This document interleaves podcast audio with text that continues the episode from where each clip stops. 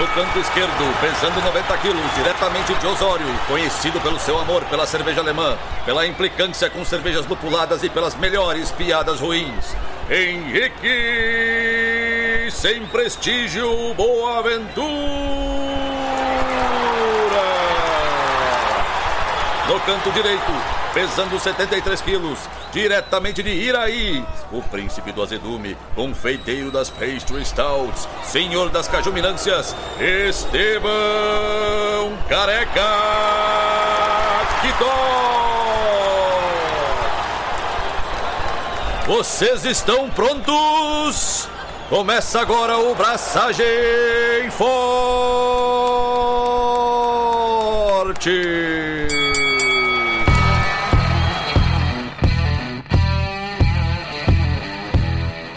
E aí, galera, Estevão da Suricato aqui. Alô, Loite, Henrique Boaventura e não me enche o saco com inteligência artificial.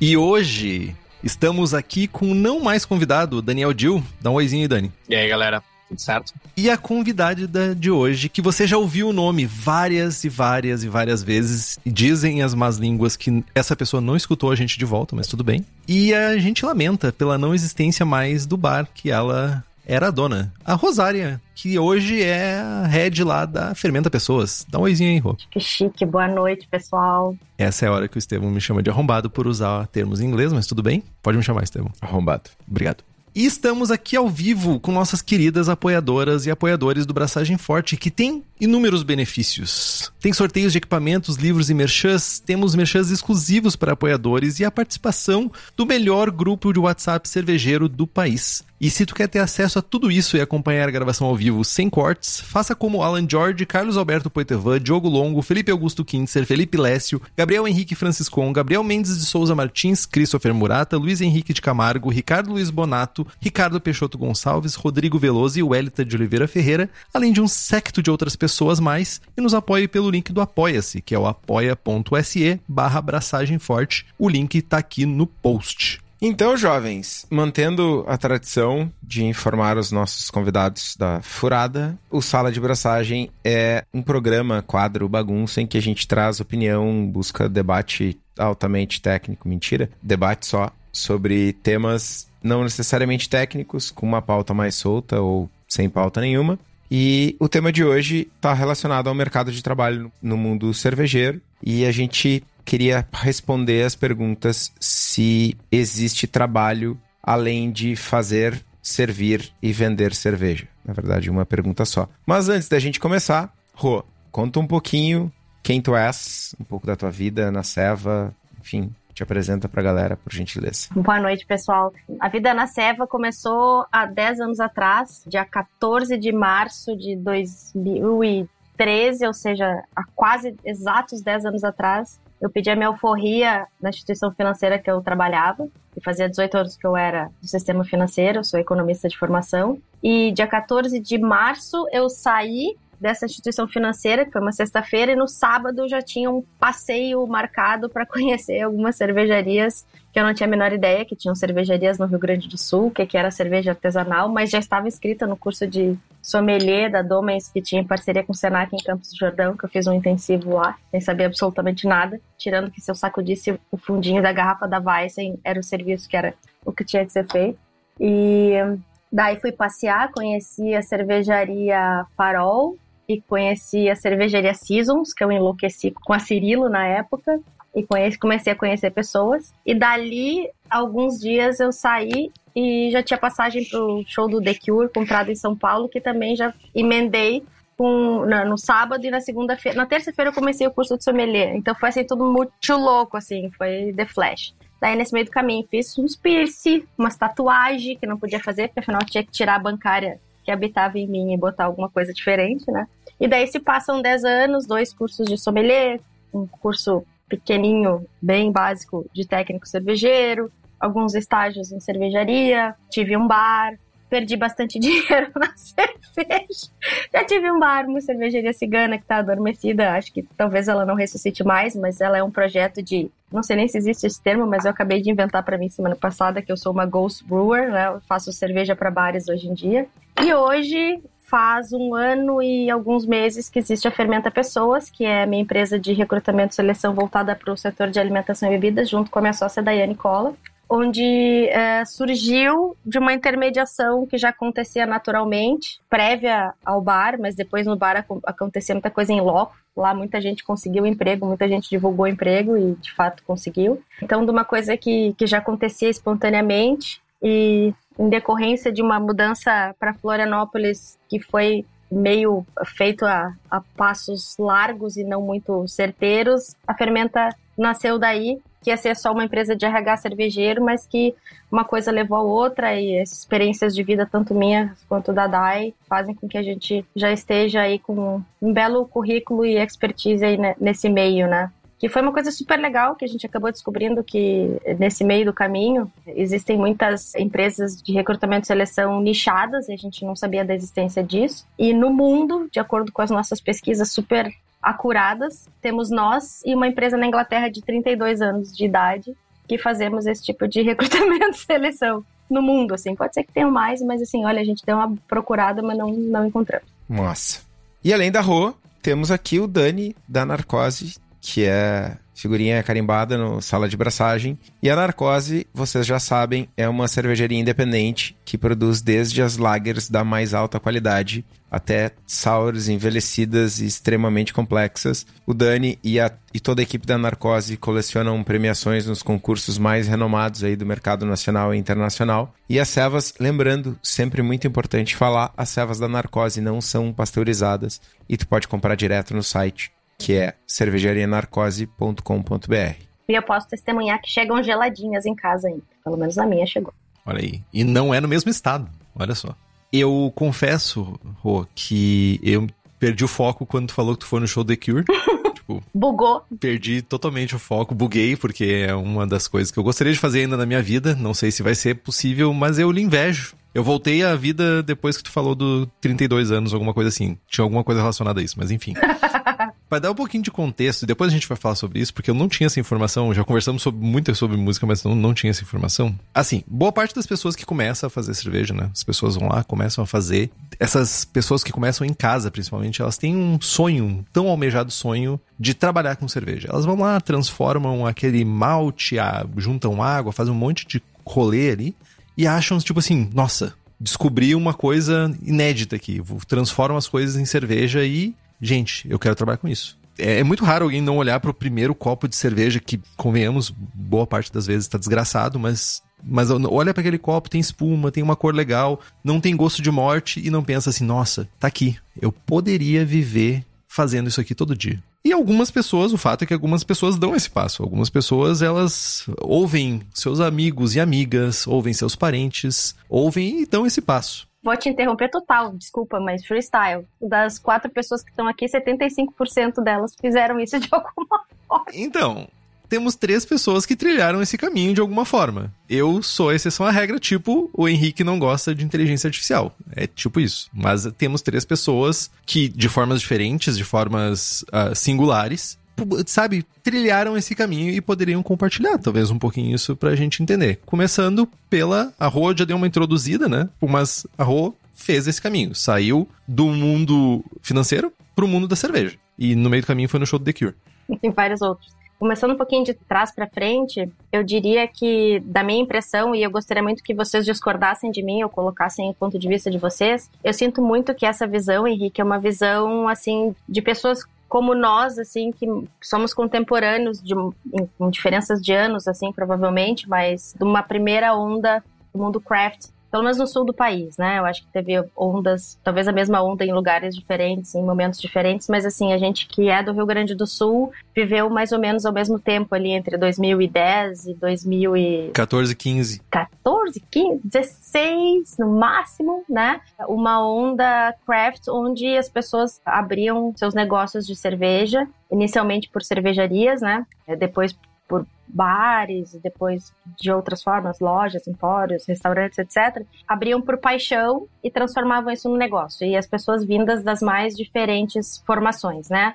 Podemos também acho que talvez um pouquinho com exceção do Dani, que é bem mais jovem, é, mas a gente pode ver que boa parte de nós, e nós, comunidade que meio que se conhece todo mundo dessa primeira onda, são de formações bem variadas, né? Muita gente de TI, mas muita gente de outras áreas também. Então, o pessoal falava assim, putz, eu posso fazer cerveja, maravilhoso, quero viver disso, não quero mais viver do meu trabalho no mundo corporativo, ou, né, eu quero trabalhar para mim, não quero trabalhar para os outros, seja lá qual o motivo que foi. Então, 75% de nós aqui fizemos isso de uma forma ou de outra. No meu caso, eu comecei querendo fazer eventos e fiz muitos eventos de harmonização, procurando levar o pessoal da cervejaria para conhecer o público que era minúsculo, né? Fazendo esses eventos, dando cursos, fazendo cartas, servi como sommelier em alguns bares, fiz estágio em cervejaria, trabalhei em distribuidora fazendo parte financeira, né? Tipo, porque eu vinha do financeiro, mas também fazendo trabalho de sommelieria, até que eu saí disso e abri meu bar, né? Daí tive o bar por um tempo, que era um um sonho para mim. E daí tem o drama, né, de ser meu primeiro empreendimento de fato, né, num país como o Brasil, num ano de crise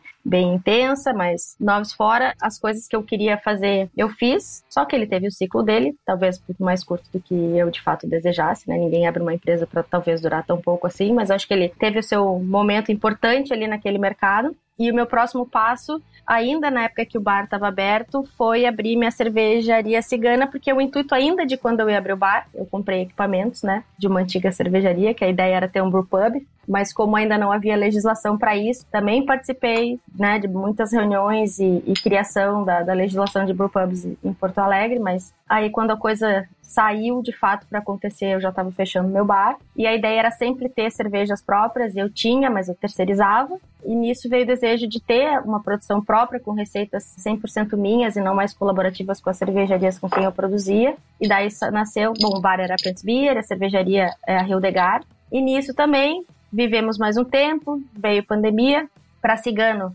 Não preciso dizer também para as pessoas que, que estão ouvindo ou que trabalham com isso muito difícil, né? Porque a margem se apertou bastante, os preços de cigano eram muito difíceis de serem equiparados com cervejarias com produção própria. Foi horrível para todo mundo, né? Vocês que são empresários com uma instalação fixa podem falar muito melhor disso do que eu, e como eu tinha uma produção muito pequena, foi simplesmente é, começar a deixar de me dedicar a isso, né? E daí, nesse meio do caminho, voltei a dar consultoria, mas não de produção especificamente, mas sensorial, e comecei a produzir para bares as suas próprias cervejas, né? Fazer, produzir de fato receitas para os bares e terceirizando em, em cervejarias. Nesse meio do caminho, procurei entender, e eu acho que como eu comecei nesse mercado já com uma idade mais avançada, que a grande maioria, né? Foi dos 39 para os 40, eu já tinha uma grande experiência de mercado, no meio corporativo, já tinha sido empresária, já tinha sido gestora de muita gente na época que eu já tinha trabalhado em bancos.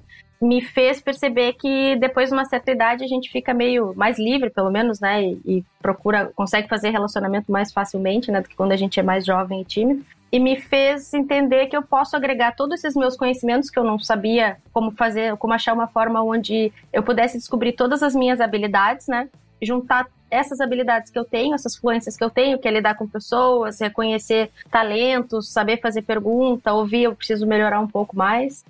Muito mais. Todo mundo precisa, eu acho. É, mas eu sei, eu faço essa autocrítica, assim, eu trabalho bastante isso hoje. E relacionamento, né, com, com o mercado, etc. E botar isso para funcionar. E daí que surgiu a Fermenta procurei me associar. A primeira pessoa que me veio à cabeça é de fato a minha sócia, para convidar. Fiz uma apresentação, isso era no meio da pandemia, nós duas morando a cinco minutos de carro uma da outra, mas fizemos uma reunião por Zoom na época de pandemia. Fiz um PowerPoint, apresentei para ela o projeto que eu tinha em mente, ela curtiu, e assim a gente começou a, a fermenta no primeiro semestre de 2021 a trabalhar a empresa e de fato abrir as portinhas virtuais em novembro de, de 2021 é muito importante porque porque um projeto nichado, o que, que a Fermenta faz diferente de um RH tradicional? ter vivido todas essas coisas, e a Dai tem a trajetória dela também de 10 anos, né, de uma jornalista que, que trabalha também com sommelieria e se relaciona com muitas pessoas do mercado e viaja, né, etc. Nós duas, cada uma com a sua experiência vinda de um lado, né, eu de um lado de negócios, ela de um lado de comunicação e tendo sido empresárias nesse meio, buscamos isso, né, captar pessoas para colocar numa vaga dentro de uma empresa, mas também buscando entender a cultura organizacional da empresa. Então a gente entrevista muito a empresa, tenta buscar o máximo de informação para a gente advogar em benefício tanto da empresa quanto buscando também um colaborador nesse setor que seja um profissional adequado para aquela empresa. Que tem uma segunda luta, que eu volto daí para tua pergunta, para ter um mercado desses profissionalizado, que não é só quem serve, quem vende, quem produz cerveja, porque afinal é uma indústria que atende é, várias esferas, então tu precisa ter profissionais de tudo, precisa ter um profissional estoquista, tu precisa ter um profissional de logística, tu precisa ter um profissional financeiro, mas pessoas que entendem né, de laboratório, o que tu quiser. Todos os segmentos dentro de uma indústria, de um comércio, de uma prestação de serviço, pessoas que de fato compreendam esse mercado, a gente tem que entender que esses profissionais têm informação, têm investimento e que a gente já está numa terceira onda do segmento da cerveja, onde as pessoas não abrem mais, claro que abrem, sempre vão abrir, porque eh, não abrem mais um negócio porque fizeram uma cerveja super legal. Hoje elas já entram e começam a estudar sobre negócios focado em cerveja. E eu te digo que sim, a gente já vê muita gente entrando na produção, estudar a produção e vai para cerveja, e não simplesmente a pessoa achar assim, tipo que, bom, eu posso dizer assim, das pessoas que eu entrevisto nesse período. Sim, sim. Mas, pô, pegando um pouco do gancho que tu falaste, né, sobre a pessoa trazer um pouquinho de expertise da vida prévia uhum. que já tinha antes, eu vou aproveitar e puxar pro Estevão isso, porque ele tem uma experiência muito semelhante. Ele também tem uma experiência de trazer um pouco da vida prévia dele, né? Seja lá o que ele fazia antes, não lembro mais direito o que ele fazia. Engenheiro de alguma coisa. Ele é o Chandler, que ninguém sabe dizer direito o que, que ele faz. Engenheiro de something something. É, mas ele tem um diploma que eu não tenho, né? Então, tipo, tá ganhando pontos já. Mas, Estevão, traz só para complementar a Rô, tipo, também traz um pouquinho desse teu lado. Cara, Vamos lá, engenheiro de produção. A riada é que era mais fácil ensinar administração para o engenheiro do que engenharia para o administrador. E assim surgiu a engenharia de produção. Mas, brincadeiras à parte, eu sempre trabalhei. Meu rolê era fábrica, chão de fábrica. Trabalhava com engenharia de processos. E, cara, criar a cervejaria e ser gestor de um negócio e ser empresário nunca foi meu sonho. Meu rolê é fazer ceva, mano. Quero fazer ceva, papo reto. Quero tá ali fritando no insumo, no malte, no lúpulo, na levedura, no chiclete, enfim. E esse negócio de ser empreendedor é muito difícil. E aí, na minha trajetória, depois que eu larguei a engenharia formalmente, eu sempre busquei me cercar de pessoas com conhecimentos, capacidades, treinamentos, formações de gestão empresarial. Claro que ser uma pessoa safa te leva muito longe. E aí, além disso, cara, são sete anos já, né? Então eu não sou mais o. Eu não sou o não gestor que eu era lá há sete anos atrás. Continuo não querendo fazer nada do que eu faço, continuo não querendo fazer gestão, querendo fazer só serva, mas tem dia que é noite. Com a fábrica, a partir de 2020, eu consegui fazer uma, uma mudança lateral que me aproximou mais da minha formação e da minha atuação profissional original. Hoje eu, eu aplico e atuo como engenheiro dentro da fábrica, como engenheiro de processo dentro da nossa fábrica. Claro que num, numa realidade infinitamente menor, né? Eu trabalhava, sei lá, numa fábrica com duas mil pessoas. Hoje eu trabalho numa fábrica com 14, né? Enfim, contando setores aleatórios. A fábrica tem três pessoas. Fábrica, fábrica. Então, é uma mudança de escala importante, mas ainda assim os processos e os controles e, e parte da minha formação tá ali. E isso que a Rô falou de as pessoas trazerem a sua formação e a sua expertise é algo que quando tu tá abrindo o negócio, tu é pequeno, mano. Salvo que tu abra o negócio com um investimento significativo, tu não vai lá na empresa XPTO, que o Estevão trabalhava como engenheiro de processo lá, e ah, vou bancar o Estevão, pica das galáxias aqui, melhor engenheiro de processo da quadra, e vou bancar ele e pagar o salário dele para trabalhar na minha fábrica de três pessoas. E tu não faz isso com o cara do comercial, e tu não faz isso com ninguém. E aí, tipo, ou tu tem sócios que assumem essas tarefas e abraçam essas coisas com o um mínimo de capacidade, ou tu vai fazer tudo. Ou tu vai pro YouTube, ou tu vai, sei lá, pro Sebrae, ou tu vai para algum lugar, tu vai correr e tu vai aprender a fazer. E aí é a, a, o drama do microempresário brasileiro, que é cruzar, cabecear, defender, buscar a bola na linha de fundo, marcar o impedimento, ser maqueiro e massagista enquanto tu mesmo tá lesionado. E ainda come, dorme, vive, se relaciona com pessoas e etc. Eventualmente. É, não. Come, se relaciona com pessoas. Viver e dormir é marromenos. Foi ironia, né, Estevão? isso foi ironia total, porque isso realmente não acontece. e tem o Dani, né? Que tem um caminho diferente. Tem o meu caminho que é diferente ainda, mas o do Dani, que ele tá no meio, e ele tem uma jornada um, diferente de Rosário e de Estevão. E Conta aí, Dani. Tipo, tu estudou, tu foi atrás para montar uma cervejaria mesmo. Né? Teu objetivo foi esse, né? Então, eu sou formado em biologia marinha e tal. Eu tava indo para esses caminhos, né? Eu cheguei a fazer um ano de doutorado e no meio do doutorado eu larguei para entrar no meio da ceva. Tipo, foi um negócio planejado, mas assim, foi meio que uma, um hobby, vamos dizer, que com o tempo acabou virando né, um negócio um pouco a mais, tanto que eu tinha aberto uma loja de cerveja antes e tal, e aí decidi parar o que eu tava fazendo para ir buscar isso. Mas sim, eu me preparei, né, não foi de uma hora para outra, mas tipo assim, de novo, né, aquilo que eu me formei não exatamente tem nada a ver com ceva. Ajuda, né, parte de levedura, parte de sanitização, principalmente, né, onde eu trabalhava era muito mais preocupante a parte de de contaminação do que numa cervejaria, então ajuda. Mas o que eu sempre digo é que mais importante acho que é a maneira de tu pensar nas coisas, né? Não necessariamente o conhecimento que tu obteve, né? Acho que o conhecimento é importante, mas assim, o mais importante é quando tu é apresentado com problemas novos, informações novas, como é que tu relaciona todas essas coisas para chegar num, num resultado, numa conclusão, vamos dizer assim, né? Como é que tu pensa nas coisas para tu, pra tu chegar no resultado final.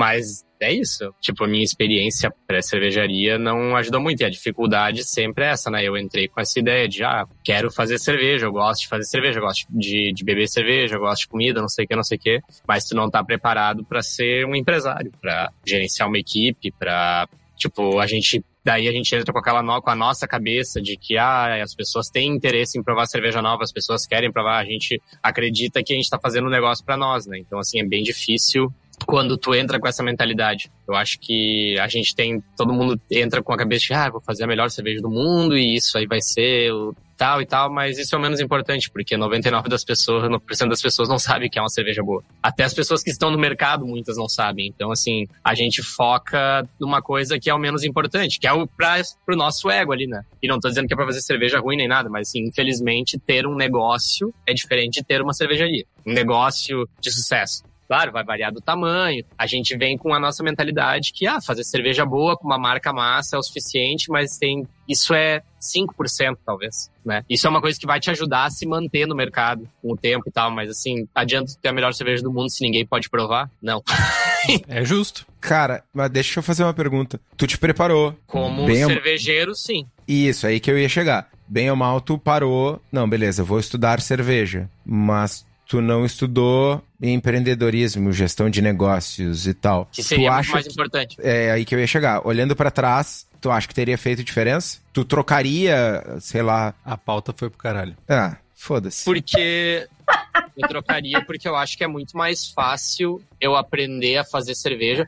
Tô dizendo assim, ó. Se eu tivesse o interesse por comida e bebida, que tipo, eu tivesse um paladar aguçado, tá? Mas não tivesse conhecimento de produção de cerveja, o que, que é uma porra de um malte carahel. Eu acho que sim, eu acho que eu trocaria, porque isso é muito mais barato eu contratar alguém para fazer umas receitas para mim e deu. E muito mais fácil do que tu ter essa mentalidade empreendedora. Isso eu acho que é o mais difícil. Eu acho. Tem mais fonte de informação também, né? A informação é mais fácil de conseguir. Então, Talvez. mas aí a gente volta a essa questão que, que em outras palavras, volta muito para aquela questão lá da primeira onda e que o Dani falou agora claramente, né? Quando a gente entrou, a gente queria fazer uma cerveja foda pra gente beber e pras pessoas querer mostrar o que a gente sabe fazer, porque é muito legal uma cerveja foda, entendeu? Mas negócio é outra coisa.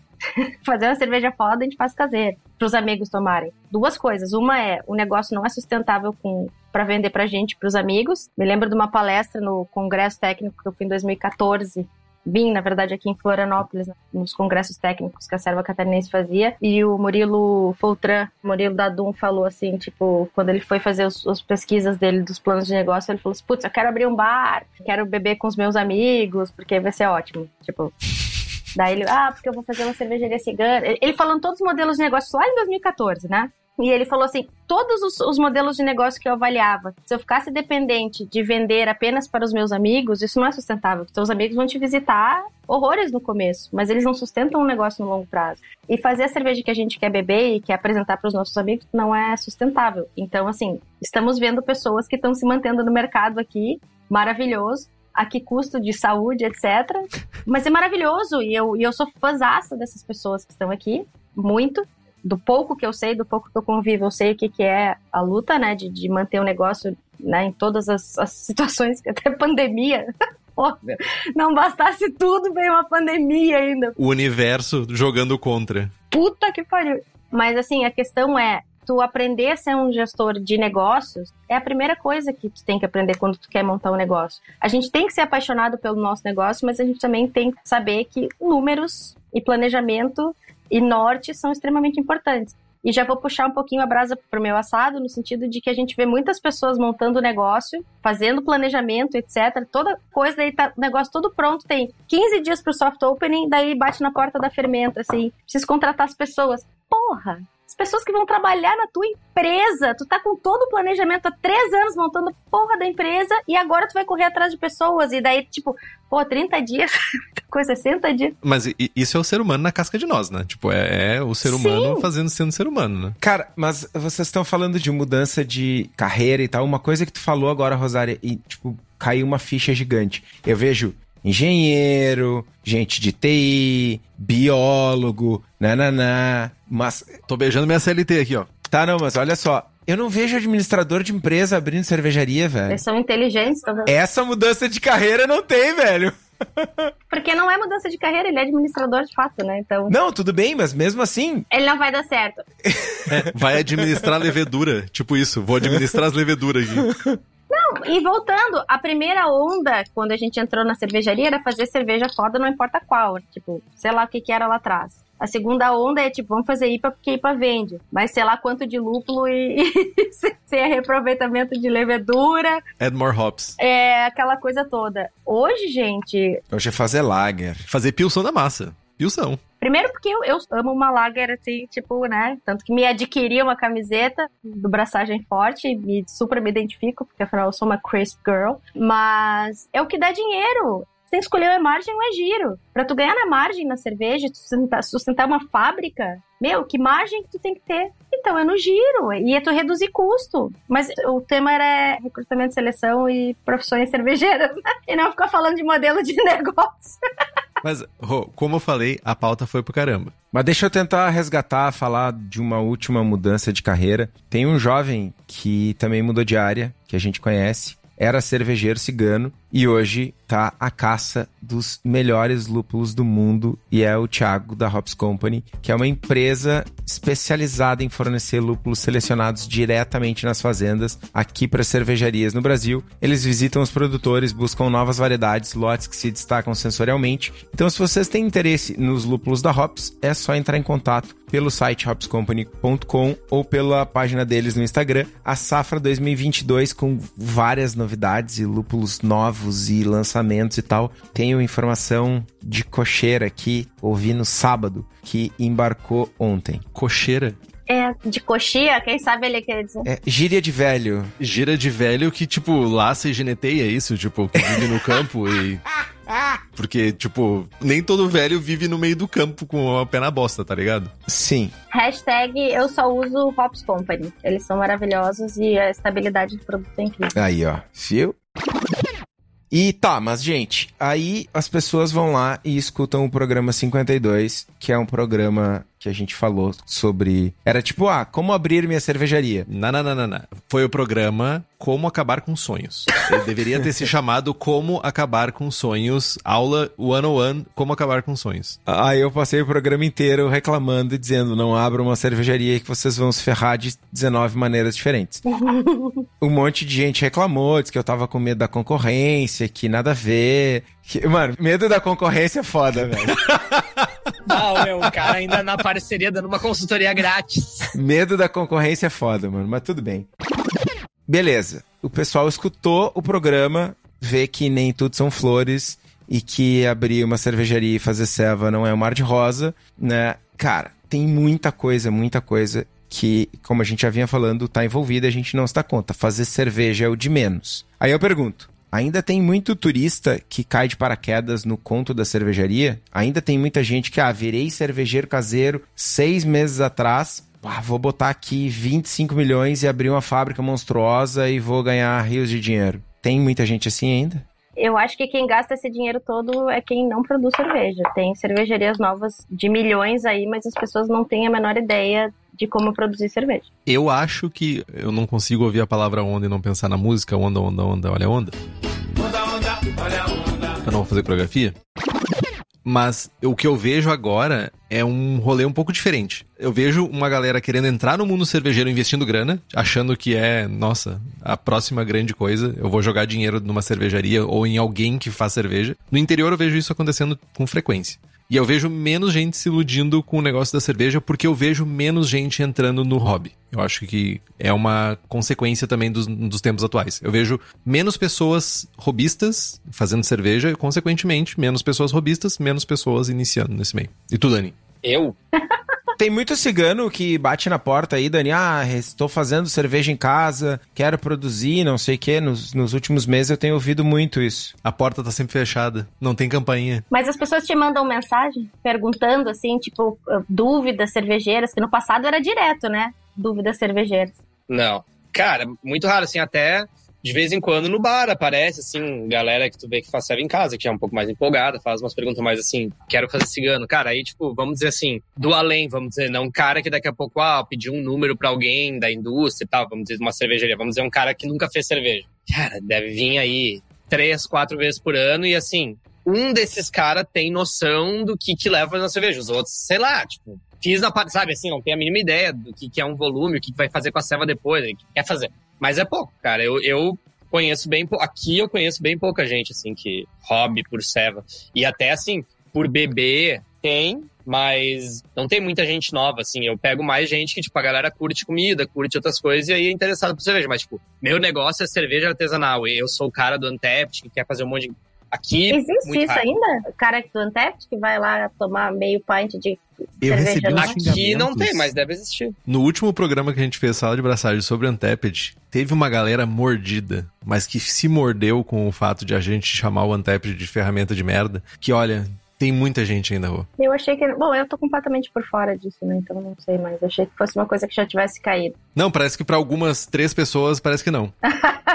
Porque não sustenta bar também, né? Tipo, esse cara tipo, é, é, o cara que não consome. Ele vai lá, toma o menor copo possível, faz o check-in e vai embora. Ainda te critica até não poder mais. Só que aí vocês falaram em investimentos de 25 milhões e tal. Eu acho que, assim, não é que eu acho que cervejaria não dá dinheiro, tá? Honestamente, eu acho que dá para ganhar dinheiro com cervejaria. É difícil, mas eu acho que se tu faz um planejamento bem feito, tem grana para investir e tu foca nas coisas certas, dá pra ganhar dinheiro. Porque, cara, tem mercado. Tu vai pra esses interior aí, essas marcas do interior, os caras vendem chopp, vendem coisa doidada. Então, assim, acho que o problema é o quê? Eu não sei se tu consegue realmente praticar esses preços que a galera pratica na loucura aí. Então, será que tu consegue fazer uma marca legal o suficiente, atrativa o suficiente que as pessoas estejam dispostas a pagar ali o mesmo preço que paga por um Brahma Tô falando no chopp e na garrafa um pouco a mais, para tu realmente conseguir vender. Porque com uma fábrica grande, com uma estrutura grande, uma tecnologia, tu consegue fazer um negócio legal agora. Tu consegue vender isso, tu consegue escoar. Se tu faz uma pesquisa de mercado e tal, eu acho que em alguns lugares tem espaço. O problema é que, de novo, a maioria de nós abriu o negócio sem pensar. É tipo, ah, eu faço ceva bem feita, vamos lá. Nem Mas é calculou o custo da tua bem primeira breja, tá ligado? Tipo... Eu queria fazer uma pergunta para vocês que têm taproom versus que vendem para fora. A quantidade de bares que vendem várias marcas ainda é significativa no faturamento de vocês? Tipo, não no faturamento, mas no percentual de vendas. Porque eu vejo assim, se tu te dedica a vender com uma margem menor e tentar aumentar o giro no teu tap room, tu consegue escoar mais ali. E eu vejo várias pessoas com esse modelo chegando a 100% de venda nos seus próprios pontos de venda, porque daí tu paga muito menos imposto, tu consegue fazer o preço menor e, e as pessoas ficarem vinculadas ali com a tua marca e frequentar os teus pontos, né? Então, assim, ou tu fazer aquela cerveja de giro mesmo, com custo baixo, tipo uh, a Pils, e aquela ali ser o teu colchão de faturamento, e o resto da, da, do que tu quiser fazer diferente, tu vendendo o teu tap room, porque hoje em dia, tipo, bares como a Pants Beer são completamente inviáveis hoje. Completamente inviáveis. E mosca branca ainda por cima. É muito raro encontrar bar assim. É muito difícil tu fazer virar com o pilção da massa, porque sempre vai ter um louco. Então tu vai lá e fez todas as loucuras que tu pode. Tu tem uma fábrica de 100 mil litros por mês. Mano. E aí tu vai lá e fez todas as loucuras que tu pode para baixar para 8,50 litros.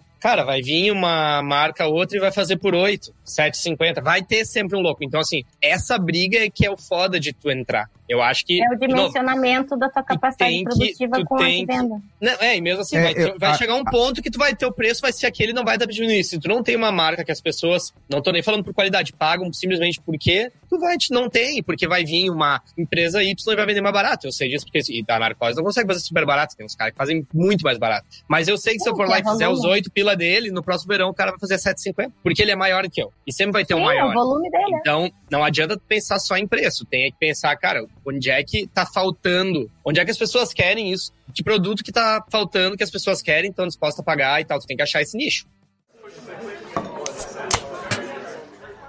Vocês falaram duas coisas que são bem complementares, assim. Uma, o Dani falou que, tipo, ah, dá para ganhar dinheiro com cerveja, tu só tem que saber como. E aí a Rô fala de dimensionamento. Eu acho que a maior crítica do programa 52 lá, e a minha maior crítica para quem tá abrindo negócio em cerveja, é justamente isso a galera não sabe o que quer. Eu sou um cervejeiro caseiro, fiz três receitas, ganhei dois tapinhas nas costas do meu vizinho. A minha cerveja, a minha Red Ale, é a melhor Red Ale do mundo na minha cabeça. Eu vou abrir uma cervejaria pra só fazer a minha Red Ale e eu vou ganhar dinheiro vendendo minha Red Ale a 30 reais o litro e eu vou vender 5 litros e vou ficar rico. Mano, calma. Primeiro, qual é o tamanho de empresa que tu vai abrir? Qual é o investimento que tu tem? Qual é o posicionamento que tu vai dar para tua empresa? Tu vai fazer pilção da massa? Beleza. Tu tem que botar 50 milhões de investimento para brigar lá no 6 pilo litro do pilção da massa. Ah, não. Eu vou ser cigano, vou fazer 2 mil litros por mês. Ah, que produto e que marca tu vai ter para conseguir entregar 2 mil litros por mês a 700 reais a lata para tu poder ganhar, sabe? E tem outra coisa, quem é que vai vender isso para ti, né? Porque não adianta ter tudo na tua cabeça e tu não tem um comercial para vender. E daí vem uma outra questão. Mas assim, pessoas que procuram comerciais para suas cervejarias, a gente vive na, na Fermenta um dilema constante sobre isso. Porque assim, não existem cervejeiros, sommeliers ou quem quer que seja que queira vender. O cara que quer produzir cerveja, ele quer produzir cerveja. Outra coisa, sommelier não quer trabalhar como sommelier. A gente recém abriu uma vaga, a gente tá precisando de três sommeliers. A gente importou do Rio Grande do Norte uma pessoa para vir trabalhar em Florianópolis. Né? Estamos com sofrimento, a gente divulgou em tudo que é plataforma, inclusive na Abracerve, tudo que é lugar, e todas as escolas nos divulgaram, a gente não teve candidatura. Então, sommelier faz porque quer eh, pagar de bonito para beber cerveja, não quer vender cerveja, tá? Então, assim, puta. Pode falar palavrão, vai, vai. Eu fico sem jeito. Tu fica sem jeito. Oi, pai e mãe da Rosária. Ela fala palavrão muito mais do que ela tá falando aqui, inclusive. E muito mais que nós. e muito mais que nós, fácil. Mas isso não é verdade, Estevam. Isso não é verdade. Agora eu não vou lembrar de cabeça, mas não era um salário ruim, não, Dani. Mas assim, tipo, com comissionamento, etc. Puta, o que, que é salário ruim, né? Aí nós vamos entrar numa outra questão, mas é muito acima de um atendente de bar. Muito acima do atendente. A gente estava contratando para atendente e para sommelier. Mas se quiserem, depois eu posso deixar os dados direitinho, não sei se tem como divulgar isso de uma outra forma. Mas assim, era tipo bem mais do que o atendente de fato só tirador de pedido. Então, assim, quem quer vender e quem pode vender cerveja artesanal. Tu quer uma pessoa que seja, que tenha o viés de vendedor, vendedor, tu vai ter que tirar esse cara de alguma outra grande empresa, que é o cara que está acostumado a fazer rota, bater meta, que tem que ser cobrado todo dia. Um cara me falou esses dias que ele não queria entrar naquela vaga que eu estava oferecendo para uma cervejaria artesanal, porque ele queria aquela reunião da Ambev de motivacional todo dia de manhã de botar a cenourinha na frente pro cara sair correndo, sabe? Então, uh, aquela gritaria Red Pill lá, agora tá na bota. pro cara sair batendo meta todos os dias, tá? Red Pill. Daí voltamos para a questão. É mais fácil um administrador de empresas que sabe fazer plano de negócio aprender sobre cerveja ou o contrário? É mais fácil um engenheiro aprender administração ou o contrário? É mais fácil um vendedor que já tem o sangue nos olhos, que já tem a formação, ou a pessoa que nasceu para ser vendedor, aprender sobre cerveja ou o contrário? O que a gente quer, através da Fermenta, arrogantemente, uma empresa de um ano e dois, três meses, é procurar trazer profissionais que tenham habilidade profissional para seguir aquela carreira e aprender sobre cerveja, sobre vinho, sobre kombucha, sobre café, ou sobre hambúrguer, ou sobre o que for, entendeu? Então, profissionalizar de fato, mas essas pessoas têm que ter um investimento de treinamento. É muito difícil ensinar um sommelier ou um produtor de cerveja a vender. Se o cara não nasceu com sangue de vendedor nas veias ou não tem o método, e não sabe o que, é geração de lead, não sabe o que, é organizar uma semana, não sabe o que, é alimentar uma meta, não sabe compor o próprio salário através de resultados, o cara vai se desmotivar em três, seis meses. Oh, mas tu falou uma coisa legal aqui que eu acho que combina um pouco com o que a gente mencionou antes sobre os empregos uh, mais comuns, ou pelo menos como as pessoas enxergam os empregos mais comuns da cerveja, né? A gente falou sobre sommeliers. É um caminho muito comum para as pessoas, elas olham para o curso e para pequenas dezenas se aproximando de várias dezenas aí de cursos de sommeliers que tem Brasil afora. E a gente já discutiu bastante sobre a, a profissão sommelier em outro sala de braçagem, né? Mas tirando essa galera que deveria estar tá fazendo um cursinho lá de 100 horas sobre degustar cerveja, tem outras pessoas que realmente querem seguir essa profissão. E todas as ramificações possíveis, né, que o ramo de sommeliaria tem, né? Sei lá se essa palavra existe, enfim. Mas tu trouxe uma visão que eu não tinha, que é a gente tem muitos, porque a gente vê cursos cheios, cursos acontecendo com uma frequência absurda, assim. Não tão mais também, caiu bastante, mas de qualquer forma. Mas formou muita gente. A gente tem muita pessoa formada como sommelier e tem muita gente com crachazinho e virou que não tem. Não quer trabalhar com isso. Não estão entrando no mercado, ou não está conseguindo atingir as vagas do mercado, né? Então existe uma demanda não preenchida, ou os cursos estão entregando. Desculpa te interromper, mas falar assim, tipo, o, o, própria quantidade de cursos no mercado da cerveja ainda, tipo, sei lá quantos por cento dos alunos que se inscrevem em algum curso de cerveja é para curso de sommelier, isso já mostra o quão pouco profissionalizado o nosso mercado tá, e isso é sintomático na onda cervejeira que a gente está. Agora a gente está começando a ir atrás de pessoas profissionais, porque as nossas empresas no mercado estão profissionalizadas, né? Agora que a gente está, por exemplo, o Estevão tem sócios que se dividiram de fato. Estou dando um exemplo, tá? Não, pode não ser verdade, mas cada um cuida de um departamento, foi estudar sobre isso e está contratando pessoas que são pessoas que são boas em fazer aquilo que elas foram contratadas para fazer. Há um tempo atrás era um salve-se quem puder, posso falar pela minha empresa, né, que ainda era eu praticamente praticamente não era eu sozinha, né? Empresa de uma mulher só e o meu irmão tomando conta da cozinha, pelo menos isso, glória a Deus, né? Mas agora a gente tá vendo as pessoas se especializando e contratando pessoas, mesmo tendo que prepará-las para isso, mas com um viés para compreender e serem profissionais na área que elas têm que fazer. Então, se o Estevão tem sete sócios e cada um cuida de um departamento, essas pessoas também vão buscar pessoas profissionalizadas para ir abaixo delas e daí treinar e etc. Mas, tipo, quantos cursos a gente tem além do sommelier de cerveja. A gente tem um técnico cervejeiro, tem um mestre cervejeiro, tem um de, sei lá, de laboratório, de análise microbiológica. O que mais que a gente tem? Profissional? Não tem, porque a gente não está demandando ainda.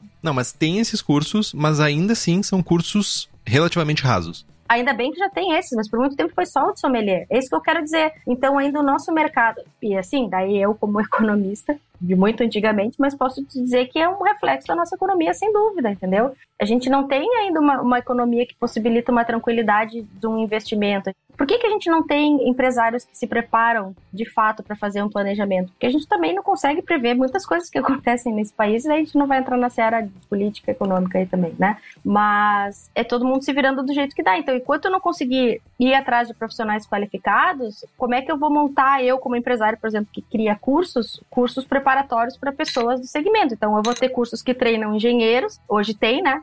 Engenharia de produção cervejeira, tem de mestre cervejeiro, tem de técnico cervejeiro, mas fora isso não tem muito mais. Eu tinha muita vontade de montar um curso de comercial cervejeiro. Eu acho que isso faz bastante falta, na verdade. De gestão de negócios cervejeiros, de fato. Eu fiz o um curso de gestão de negócios cervejeiros em 1912 e que não falava nada, foi ótimo de networking, mas tipo, tudo que não tinha era negócio cervejeiro. Afinal, em 1912 tinha uma guerra acontecendo e as pessoas estavam mais interessadas em se manter vivas, mas Eu não me lembro se foi 2014 ou se foi 2015, lá no Solar da Coruja. Não sei. Tu fez também, Henrique, esse curso? Não, não, eu não. Estevão fez? Não fiz. Mas saudoso Solar da Coruja, que lugar animal. Solar da Coruja, que lugar lindo, né? Porto Alegre não tem mais bares legais como tinha antigamente. Era muito lindo aquilo. Mas assim, foi um curso que foi para networking, mas tudo que eu não aprendi foi sobre o negócio da cerveja. Mas eu enxergo, Rô, que tem que ter valido bater a cabeça várias vezes. Se tiver o curso,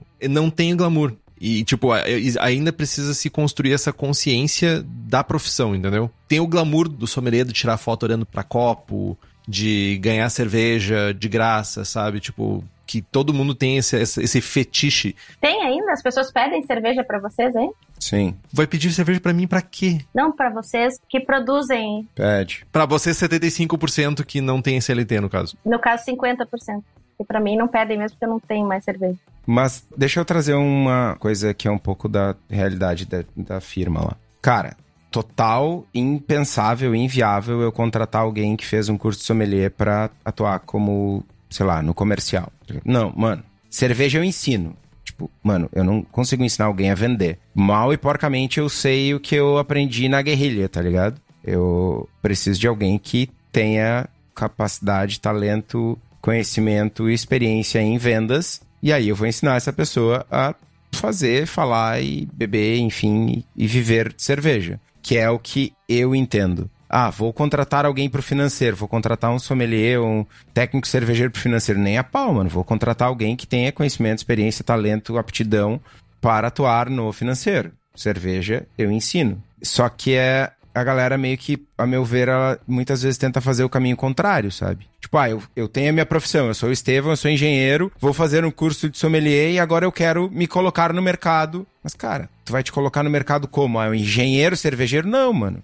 Ou tu vai ser auxiliar, ou tu vai ser sommelier, ou tu vai ser atendente de bar. Tu acaba caindo naquela tríade que a gente falou lá no começo. Produzir, servir ou, sei lá, atender, que eu não me lembro qual era a terceira. É, eu ia falar que vender, esquece que vender não, essa perna aí não existe, tá? Porque as pessoas não sabem vender cerveja. Quem fez cursinho de formação de cerveja não sabe vender cerveja. Não sabe, mas tem muita gente tentando. Sim, mas é isso que eu tô querendo dizer exatamente. Mas sabe quem sabe vender e quem sabe fazer e que tem todo o know-how para produzir equipamentos de cerveja é o Daniel da Cerveja da Casa. Esse jovem é responsável por uma revolução no mercado cervejeiro de produzir equipamentos específicos para você fazer cerveja na sua casa. E quem é da região metropolitana de Porto Alegre, tu pode dar um pulo no espaço da Cerveja da Casa na rua Paracatu 220, no bairro Igara, em Canoas, no Rio Grande do Sul. E se tu não é da região, tu pode acessar o site cervejadacasa.com e que tem basicamente todas as mesmas coisas que estão lá no espaço da rua Paracatu.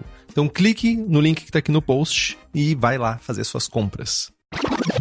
Tá, gente. Ainda, né, falando sobre essa coisa da tríade, a gente tem diversos caminhos possíveis e imagináveis, mas a galera ainda se engana, né? E acha que trabalhar com ceva se resume a isso. Mas a gente tem muitas possibilidades dentro da cervejaria. Tem um mundo de profissões e atuações que a gente pode ter, principalmente em cervejarias que têm um tamanho um pouco maior. Sei lá, meu, técnico laboratorial, advogado, administradora, a pessoa que tá falando de vendas, né, distribuição, enfim, tem várias coisas. Cara, muitas dessas pessoas, elas têm pouco ou nenhum contato com a Seva. Tem várias dessas atuações aí tão voltadas para o negócio, para gestão de negócio. E aí eu, eu pergunto pro Dani, que tem uma cervejaria significativamente maior que a minha, cara, o que que tu tem, como é que tu enxerga essas pessoas dentro da tua organização? Quantas pessoas, ou tu tem muitos cargos, ou muitas, enfim, muitas pessoas atuando que não tem contato com a Seva? Que, tipo, que não manjam de Seva, tá ligado? Que, como é que é isso para vocês lá? Não se suja de malte. Cara, então, assim, na real, é que o que, que é manjar de ceva, né? Depende em que nível que a gente tá falando. Mas, por exemplo, eu tenho dois funcionários que nem bebem. Eles não bebem álcool. Um trabalha laboratório e o outro trabalha com entregas. Aí, cara, a galera que trabalha com entrega, o outro lá bebe, mas não manja de ceva. Ele trabalhava distribuição da Ambev, tá ligado? Uh, entende de instalação de chopeira e coisa mais assim. Vai perguntar para ele alguma coisa de cerveja, sabe? Não, tipo. Aí a galera da produção, tipo, os dois ali mais cabeças sabem porque eles faziam cerveja em casa, então eles por interesse próprio aprenderam, né? E o gurizão novo, tipo, não sabe muita coisa, aí tá aprendendo agora. De, cara, é muito da. Eu acho que é aquela coisa, tipo assim, eu posso até ir lá e ensinar a galera, né? De vez em quando a gente faz. Mas o cara só vai aprender se ele quiser. Enquanto o bonito não for, quando tiver no celular, celular na mão, for lá no Google e perguntar qual é a diferença de Indian Pale Ale pra India Pale Ale, não vou ser eu que vou ensinar pra ele que não é Indian Pale Ale, tá ligado? Então, tá, vou ensinar martelando na cabeça, mas para aprender realmente tem que ter vontade. Então, acho que tem um certo limite. Mas quanto mais a pessoa sabe, melhor. Porque é foda, tipo, cara, às vezes tu vê assim, a galera tá ali atendendo o cliente e tá falando umas coisas meio bobagem, tá ligado? E tu te sente meio bosta, né? Porque é o teu negócio e, logicamente, tu espera que todo mundo saiba tudo, mas assim, tem que entender também que o nosso conhecimento não vai ter como tu repassar tudo, tá ligado? A gente tá muito à frente, então tem um certo limite, mas, tipo, quem não precisa saber, eu acho que não tem problema, mas facilita muito. É muito mais fácil quando eu tô alguém no escritório falando o nome de um estilo de cerveja, se a pessoa sabe aquilo e sabe escrever, do que se ela não faz a mínima ideia. Dunkel, tá ligado? Se a pessoa curte serve, ela pum, já pega e já escreve. Agora, uma pessoa que não faz ideia, então qualquer informação vai facilitar, né? Mesmo que necessariamente para aquilo ali a pessoa não precise. Agora, eu não vejo como um problema para alguns cargos, tipo, a guria do laboratório não, cara, não curte, não, não bebe, né, por causa de religião e tal. Tudo certo. Se ela bebesse, ia ser ótimo, porque daí eu posso começar a ensinar negócio de off-flavor e tal, mas assim, eu faço isso. Então, eu faço, a gurizada faz. Então, tipo, seria só uma pessoa a mais ajudando naquilo, tá ligado? Mas é, para mim não é um deal or no deal. Mas, obviamente, quem tem interesse, a gente vai dar sempre preferência, né? Porque facilita a nossa vida. Como é que é nas seleções, Rô? Eu lembro, a gente fez algumas seleções com a fermenta e uma das coisas que a gente botava como pré-requisito era consumir cerveja. Como é que é para a maioria dos, enfim, se tu puder compartilhar essa informação na, na tua experiência dentro da fermenta? É, esse contato com a cerveja acaba sendo um pré-requisito? As pessoas enxergam isso como pré-requisito, as pessoas que estão te contratando, contratando a fermenta? Ou não? Tanto faz? Como é que é essa relação? Eu acho que o Dani falou certo, assim, depende do cargo, né? Por exemplo, um cara que vai mexer com estoque, vai fazer entrega, esse cara, até de preferência que não beba, talvez, né? Porque o cara tá dirigindo o carro da firma aí, vai dar uma provadinha em cada bar, como é que tá a qualidade da torneira lá que tá servindo a cerveja, pode não ser bom.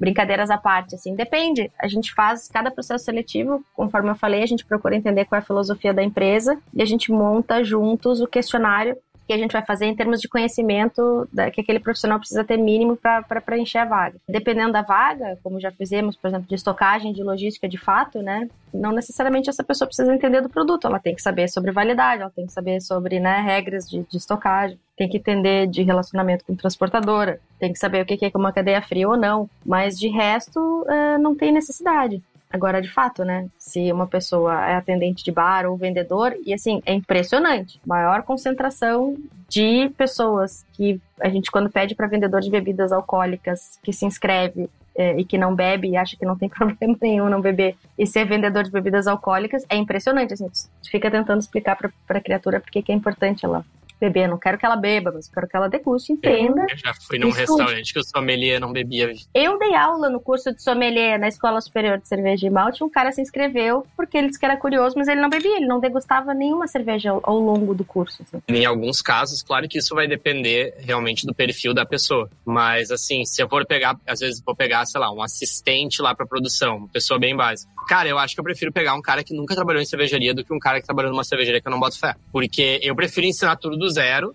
do que eu ter que ensinar porque eu não confio no bagulho. Tipo assim, tá ligado? É, é pior é o daí. medo da barda. É pior. Sim, não, é tipo, às vezes é melhor Mesma coisa um cara, às vezes um cara faz cerveja em casa e acha que sabe as coisas e aí ele acha que ele vai fazer a receita melhor que tu. E aí ele não tá disposto a seguir as regras. Isso, de novo, isso tem muito a ver com a personalidade da pessoa daí. Por falta de profissionalismo, né? Então são coisas importantes. Às vezes achar que tem o conhecimento é pior do que não ter. Às vezes não Então, sempre, né? Achar que sabe que a alguma gente- coisa é muito pior. A gente faz testes, assim, né? Perguntas e abertas e fechadas para procurar entender a personalidade. Além do currículo, a gente tem que ver como é que a pessoa se posiciona. Então, aí isso já é um filtro. Então, é por isso que é importante entender um pouquinho da cultura organizacional, o que, que a empresa espera. Porque, realmente, e vou dizer uma coisa para vocês: personalidade é a primeira coisa que a gente tem que saber para ver se vai conviver, vai conseguir conviver com a criatura absolutamente todos os dias depois, dentro da empresa. Como ouvi de uma pessoa que vocês conhecem, mas eu não vou citar o nome, recentemente numa reunião ontem, né? Botar para dentro da nossa família, porque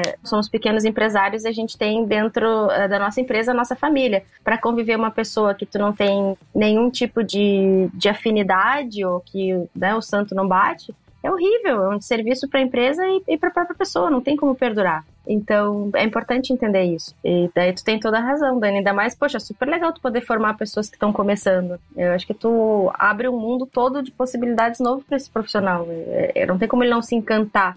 Até porque fazer cerveja não é nenhum bicho de sete cabeças. Claro, quando o momento tu começa a entrar na parte técnica, aí o bicho fica louco. Agora, do que a gente faz aí, jogar o malte pra dentro da tina e ferver, tá louco. Não é um negócio que tu tem, não tem que ser nenhum gênio pra fazer cerveja, é isso que eu quero dizer, entendeu? Tá. Quem tem vontade de aprender consegue. O Estevão fez a pergunta antes sobre as pessoas batendo na porta, mas também tem as pessoas, tipo, pedindo emprego na cervejaria. Isso acontece com frequência? Isso acontece com alguma frequência, pelo menos assim? Olha, eu quero aprender, eu quero, sabe, participar aí. Eu tenho uma boa pra contar. Nada a ver com a tua pergunta, mas eu preciso compartilhar isso. Beleza, mas eu perguntei pro Dani.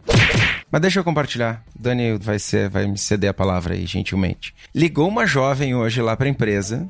Mano, enlouquecida. Ela ligou umas quatro vezes pro telefone fixo. Aí ela entrou em contato pelo Instagram. Aí ela chamou no WhatsApp do comercial. Desesperada. Não, porque eu quero fazer as fotos da minha formatura na cervejaria nos meios dos tanques e tal. E aí uma pessoa disse: Não, vou ver, não sei, não posso. Aí ela ligou pra Fran, Rô. Tava falando com a Fran. A Rosária conhece a Fran trabalhando no comercial. Olha só, não, porque o meu fotógrafo já tá em contato com vocês e a Fran. Meu, então diz pro teu fotógrafo falar com quem ele tá falando. Só sei que a guria chegou em mim. Ah, não, porque eu quero fazer as fotos, não sei o quê, porque eu preciso muito fazer as fotos no meio dos tanques. Tu vai fazer a formatura aqui? Ah, não. Ah, mano, então.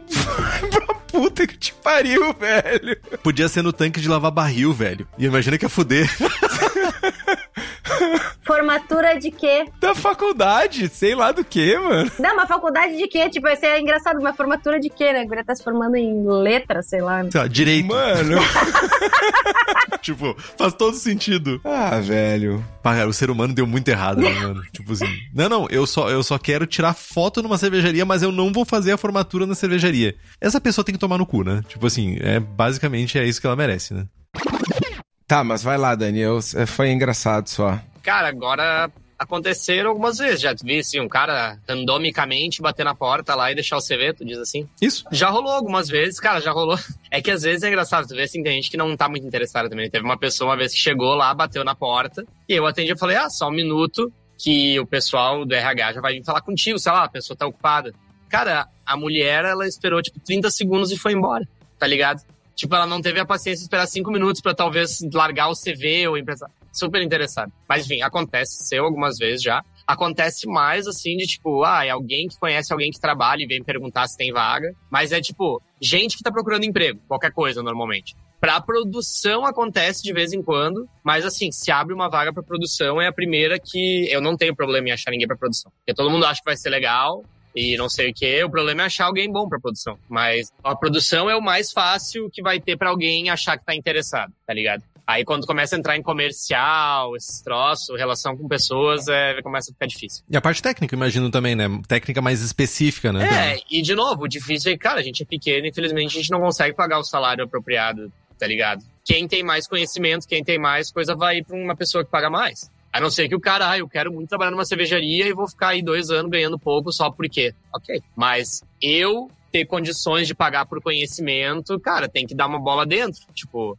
ah, ela apareceu lá, a moça que trabalha no nosso laboratório e tá, ela tinha feito faculdade de, sei lá, de, de engenharia química, sei lá o que, ela tinha um CV que poderia trabalhar no laboratório. Se ela tivesse nessa área trabalhando no lugar, eu não ia ter conseguido contratar ela. Eu consegui porque ela tava, tipo, sem trampo, queria trabalhar no negócio do laboratório, mas, tipo, o salário não condiz com o que seria em uma empresa maior, tá ligado? Nem a pau. E aí é que começa a dificuldade. Cara, é a mesma coisa, tipo assim, o pessoal tava, tava falando o pessoal que faz cachaça que a maior dificuldade deles, eles não conseguem gente pra cortar cana. Por isso que eles não fazem mais. Porque, tipo, o que, que tu acha que o cara vai preferir? Ganhar mil pila cortando cana ou ganhar dois mil pra ficar com a bunda sentada na Vivo lá atendendo gente? Eu ia preferir ficar com a bunda na Vivo no ar-condicionado, tá ligado? Eu cortar cana, ser picado por cobra. Então, com- e aí como é que tu paga 5 mil reais pra um cara cortar cana? Quanto é que vai ficar a tua cachaça? Aí, só que esse é o negócio, aqui é o momento da virada, que é o que aconteceu já em países mais desenvolvidos, que trabalhos braçais e trabalhos tipo encanador, eletricista, que são conhecimentos Chat GPT.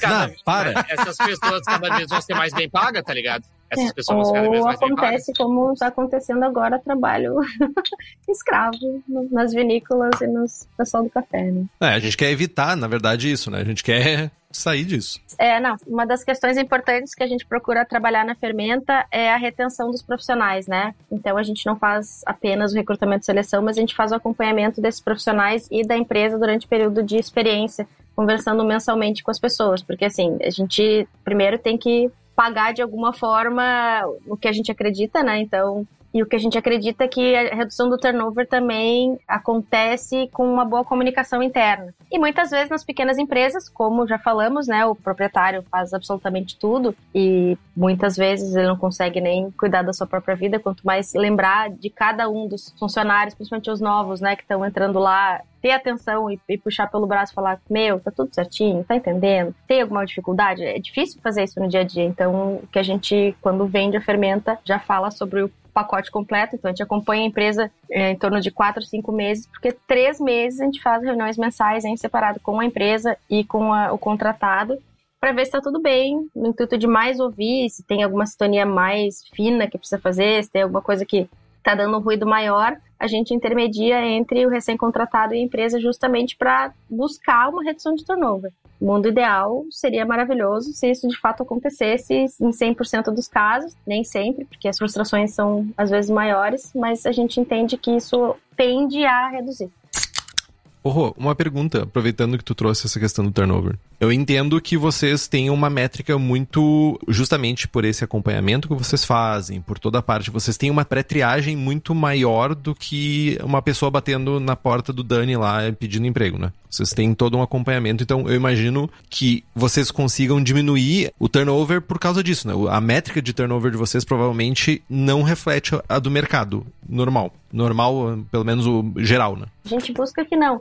Muitas vezes há uma, uma insatisfação na velocidade da entrega do, do profissional, porque assim a gente recebe muitas candidaturas para as vagas. Quanto mais informação a gente tem, e talvez é, é, uma exigência específica menor, tenha cada vez mais a gente vai conseguindo alinhar isso, mas quanto melhor a gente consegue compreender a vaga e repassar para o candidato, maior número de candidatos a gente tem para as vagas. Mas isso não significa que se eu tenho, tem vagas que tem 40, 50, 60, 100 candidatos inscritos, que a gente vai passar isso tudo para a empresa. A gente vai fazer uma filtragem se vocês quiserem, depois eu explico. Mas a gente vai entregar ali um número ótimo para nós, que são três pessoas muito boas para a empresa. Às vezes tem mais, às vezes tem menos, às vezes tem uma só. Às vezes a gente quase morre para achar essa uma pessoa. Mas é, a gente só vai entregar a pessoa que a gente entende que tem aquele perfil e vai brigar pela pessoa. Né? Quem já foi cliente da, da fermenta sabe que a gente briga pelo, pelo ser humaninho, assim, quando a gente de fato acredita que, que aquela pessoa vai funcionar. Então, a gente acredita que sim. A gente acredita que aquela pessoa é boa não só para aquela vaga técnica, mas para aquela vaga técnica naquela empresa.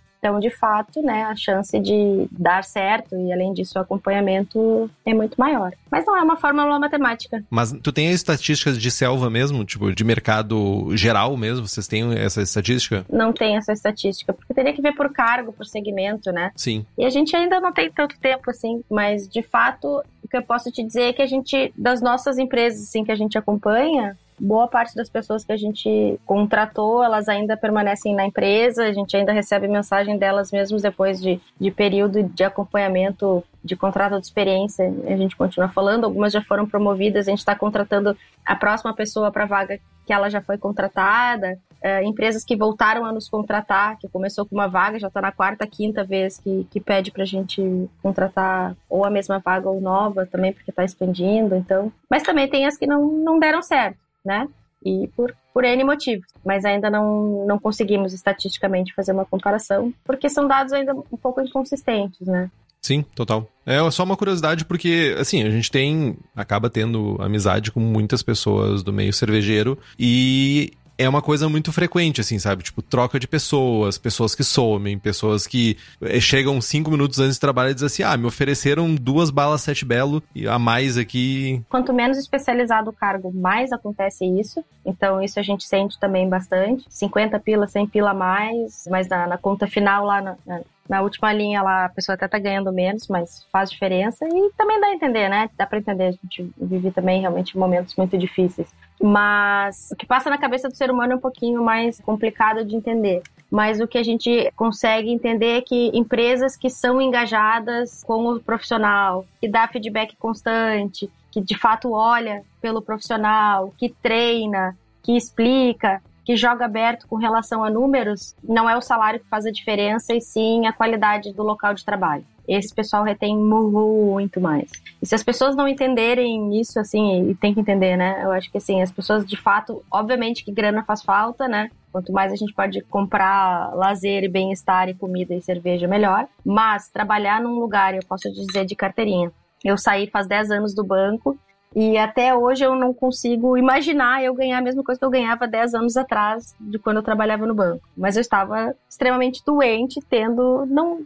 É, Rick, não. Beijei minha CLT aqui. Não paga todo o estresse que eu tive. Saudades, meu salário antigo. Eu não tenho nenhuma saudade. Se tem um troço que eu nunca vou voltar na minha vida a ser SLT. Impossível. Não falei do saudade do regime de contratação.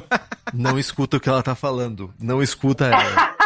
É, não. Nossa, eu com meu salário antigo, socorro. Saudades do salário. socorro, eu tava voando. E, e, assim, não tenho nenhuma intenção de parar de trabalhar, eu amo o que eu faço. Mas justamente isso que eu quero dizer. Ambiente de trabalho saudável, onde a pessoa faça o que ela pode fazer, é reconhecida a troca e o jogo é jogado limpo. Não sei, as pessoas parecem ainda ter uma cultura de que, que ela deve esconder do profissional que trabalha com ela, quanto a empresa fatura, quanto ela é responsável pelo faturamento, quanto ela pode contribuir. Se a pessoa entende que ela está fazendo parte daquilo e ela sabe quanto ela contribui, quanto mais ela pode contribuir, mais ela vai querer contribuir, sabe? Só que tu tem que saber selecionar a pessoa corretamente e saber achar pessoas com maturidade para compreender isso, se a tua empresa tiver esse perfil, né? Mas, não sei se respondi.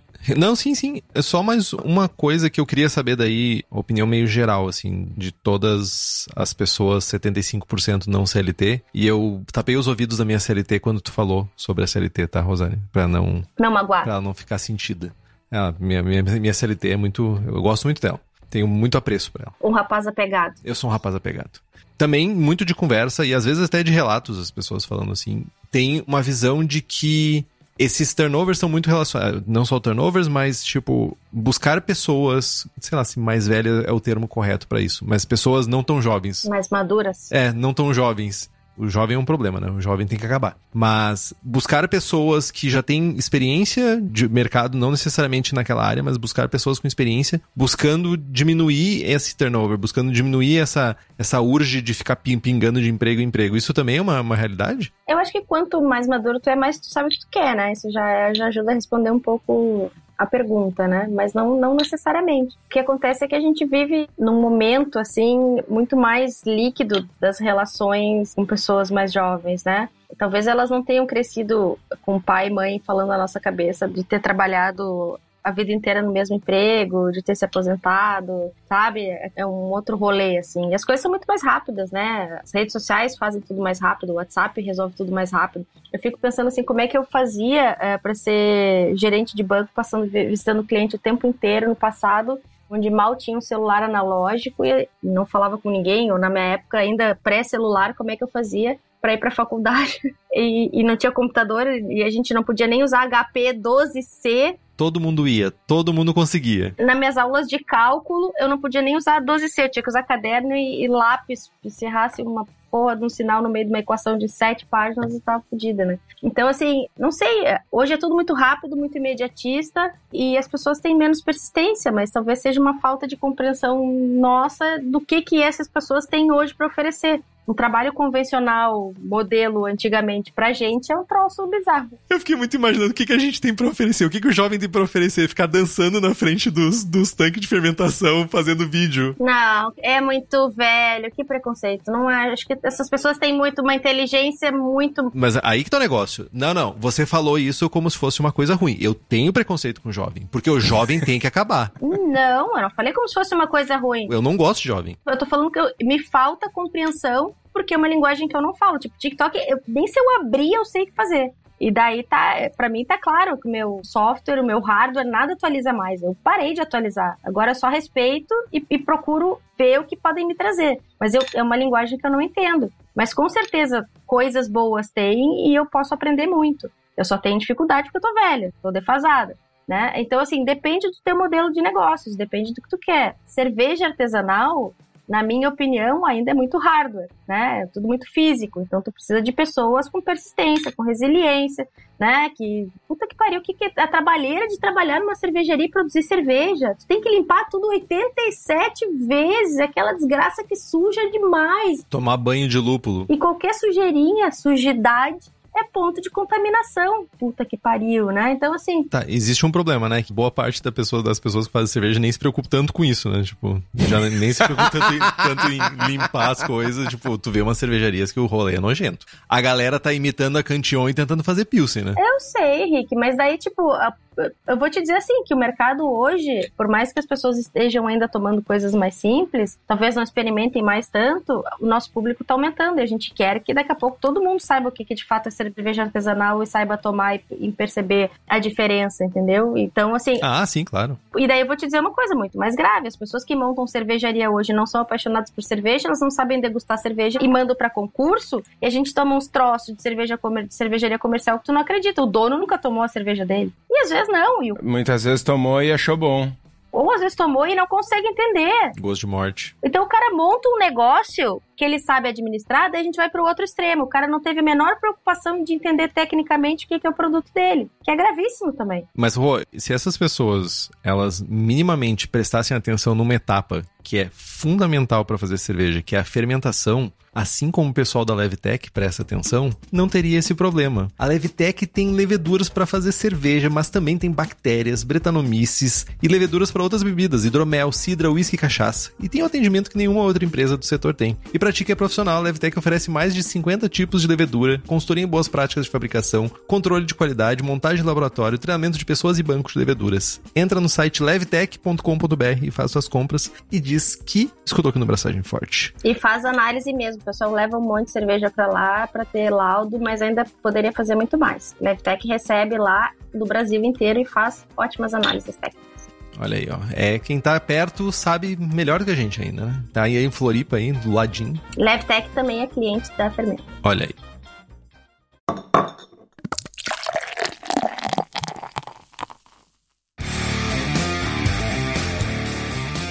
Mas já se encaminhando um pouquinho para a conclusão já, né? Acho que a gente consegue afirmar com 235% de certeza que o mundo da cerveja, o mundo cervejístico, ele não vive só do fazedor de cerveja, e aí insira aqui todas as atividades fazedorísticas de cerveja, e nem fazedor de carta de cerveja, até porque a Rua falou que apesar de formar 2 milhões de sommelier por semana, a galera não tá no mercado aí. Então, tipo, a gente já sabe disso, né? E eu entendo que se a gente quer navegar no mundo da cerveja, eu entendo que as pessoas tenham essa vontade, porque tem um, um certo glamour, ou um, sei lá, a pessoa realmente tem uma provocação à cerveja.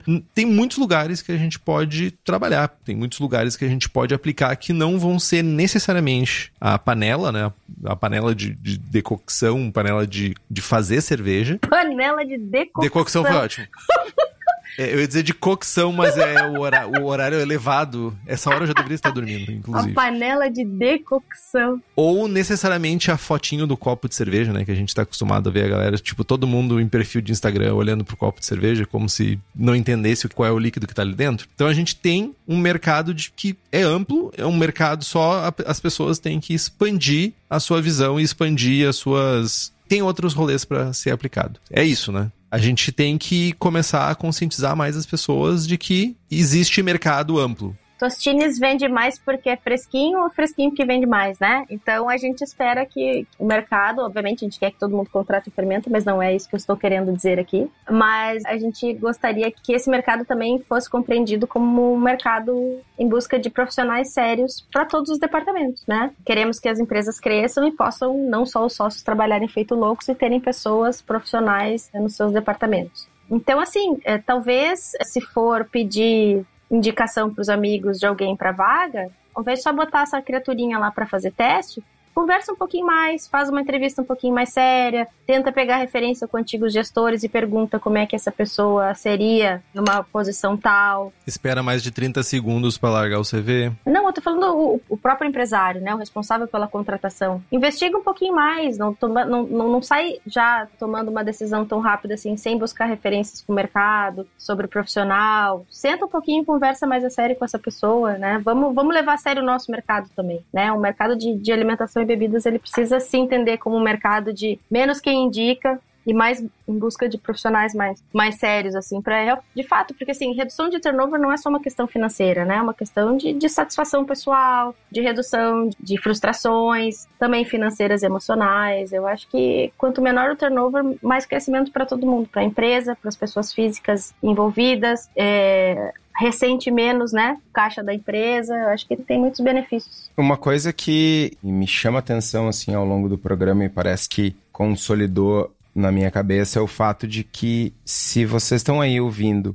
e vocês querem atuar, estão aí em casa ouvindo, querem atuar no mercado cervejeiro, talvez a pergunta a se fazer é como adaptar ou como atuar nas respectivas profissões ou com os respectivos talentos de vocês num universo que não busca mais alguém que fez só um curso sommelier e, sabe, ah, sei lá, tu é advogado. Vou usar o exemplo do André, brother, meu advogado, advogado cervejeiro. Cara, o cara era advogado, gostava de cerveja, foi lá, teve a brilhante ideia de se especializar em prestar serviços para cervejarias. O cara continua trabalhando com cerveja, mas ele usa o conhecimento e a formação e a expertise dele para atuar em cervejas, ao invés de simplesmente sair lá, não, eu sou engenheiro e agora eu quero trabalhar na fábrica, na, na narcose lá como auxiliar de produção. Mano, tu vai durar seis meses, vai durar um ano e só. E aí a alternativa para tu estar tá próximo da cerveja é ou atuar na tua formação, numa área correlata aí, ou abrir uma empresa. E aí o buraco é muito mais embaixo.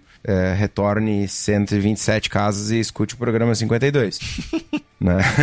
Como não abrir uma cervejaria. Mas eu acho que é isso, assim, acho que um bom caminho é procurar formas de atuar fora do lugar comum. Só mais uma complementaçãozinha, falar assim que é, empresários também procurem transformar o seu ambiente em um ambiente mais diverso. Né? Quanto mais diversidade a gente tem, mais fonte rica de informação e de conteúdo e de crescimento para a empresa a gente tem. Se a gente fica pensando todo mundo com cabeça parecida, isso vai só deixar a tua empresa muito pobre e contribuindo muito pouco. Então, transforme o seu ambiente no mais diverso possível. Cores, credos, cidades, gêneros e etc. Que isso vai enriquecer muito fato a tua empresa. Eu, inclusive, eu tenho uma dica, que é fazer um rolê, tipo, uma hotline, uma, tipo, uma linha de emergência com brigada de bar para apoiar cervejarias que sofrem frequentemente com isso, com falta de pessoas e tudo isso. Tipo assim, liga para um telefone e diz assim, eu preciso de gente. Pá, tem gente para trabalhar. Ó, é um... Te convido a abrir esse modelo de negócio. Nem ferrando, eu quero...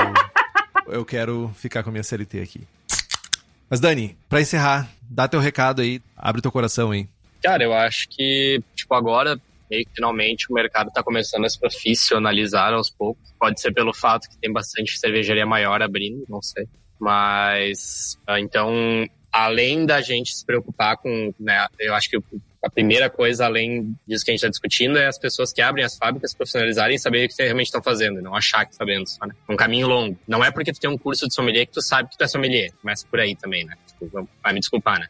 Tu é um aprendiz de sommelier. Assim como eu sou um aprendiz de cervejeiro ainda. Mas eu acho que é isso, cara. Quem quer, a pessoa se gosta muito, serve, quer trabalhar com isso, cara, tem muita coisa no mercado para entrar. Eu não vou saber te dizer qual é, porque eu não, não parei pra pensar nisso. Mas tu, é assim como qualquer outro negócio. Tu tem que parar e pensar, cara, onde que as tuas habilidades vão estar tá fazendo falta no mercado que tu quer agir. Tipo, eu tava vendo esses dias, a galera tava falando de, sei lá, embalagem de isopor para e-commerce. Cara, pode abrir um negócio de embalagem específica para e-commerce de bebidas alcoólicas. Ou tu pode. Sei lá, tem tanta coisa que tu pode trabalhar com souvenirs. Quem é que faz souvenir aqui no Brasil a fuder? Ninguém, tá ligado? Tipo, tem tanta coisa que ninguém tá pensando. A gente tá pensando só na cerveja. E tem N coisas ao redor do mundo da cerveja que podem ser trabalhadas. Então, acho que, é isso, botar a cabeça para trabalhar e pensar assim, aonde, o que, eu quero que tá fazendo falta, ou que tá difícil de conseguir, ou, ou o que, que eu tô tentando comprar que tá sendo chato, que poderia facilitar e ia vender mais. Acho que aí é que tá a galinha da, dos ovos de ouro, né? Não é no que tá todo mundo pensando, é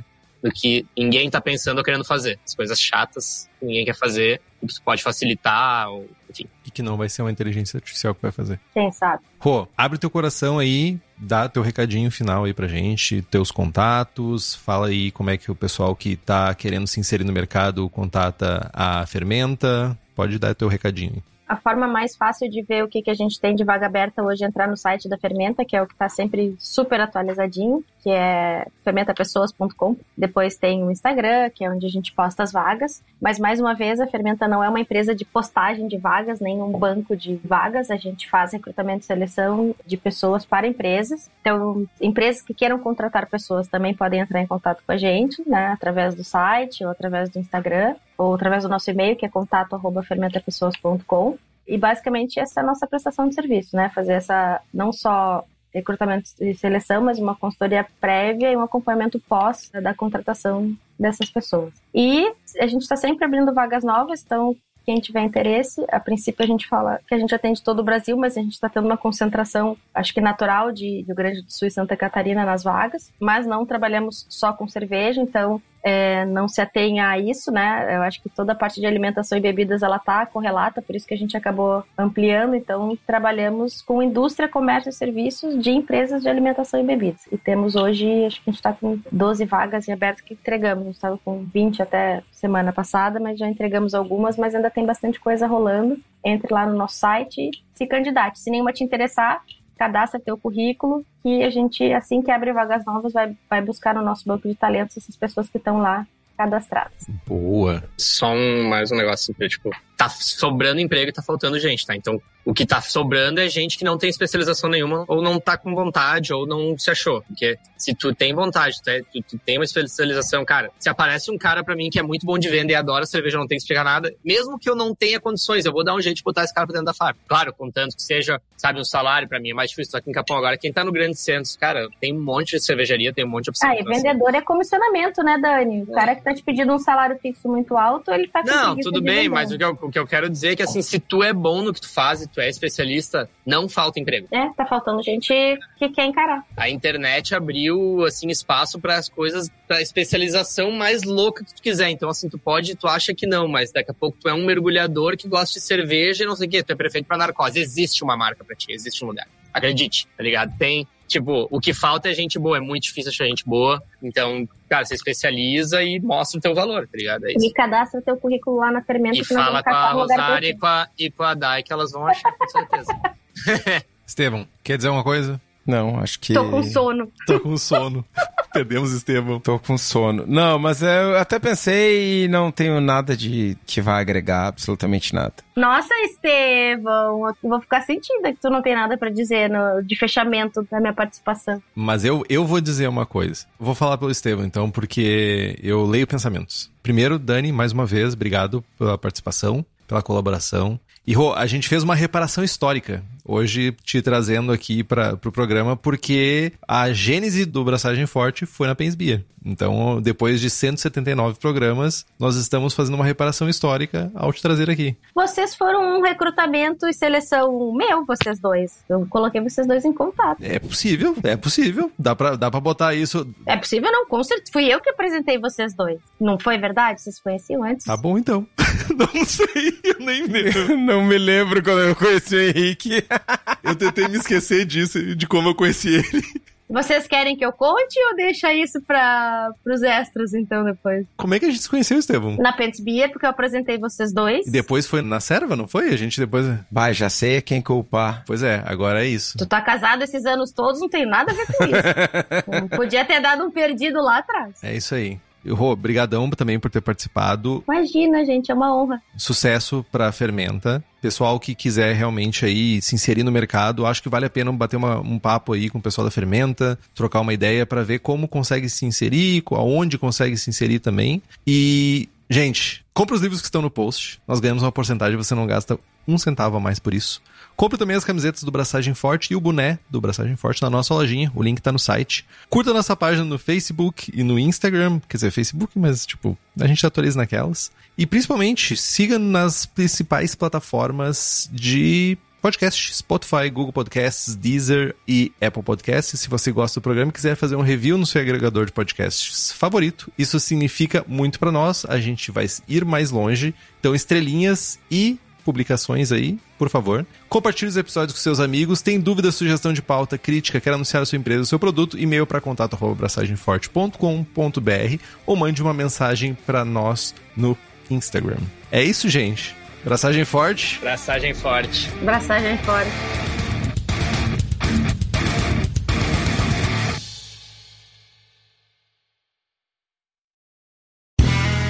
Este podcast foi editado por Play Áudios.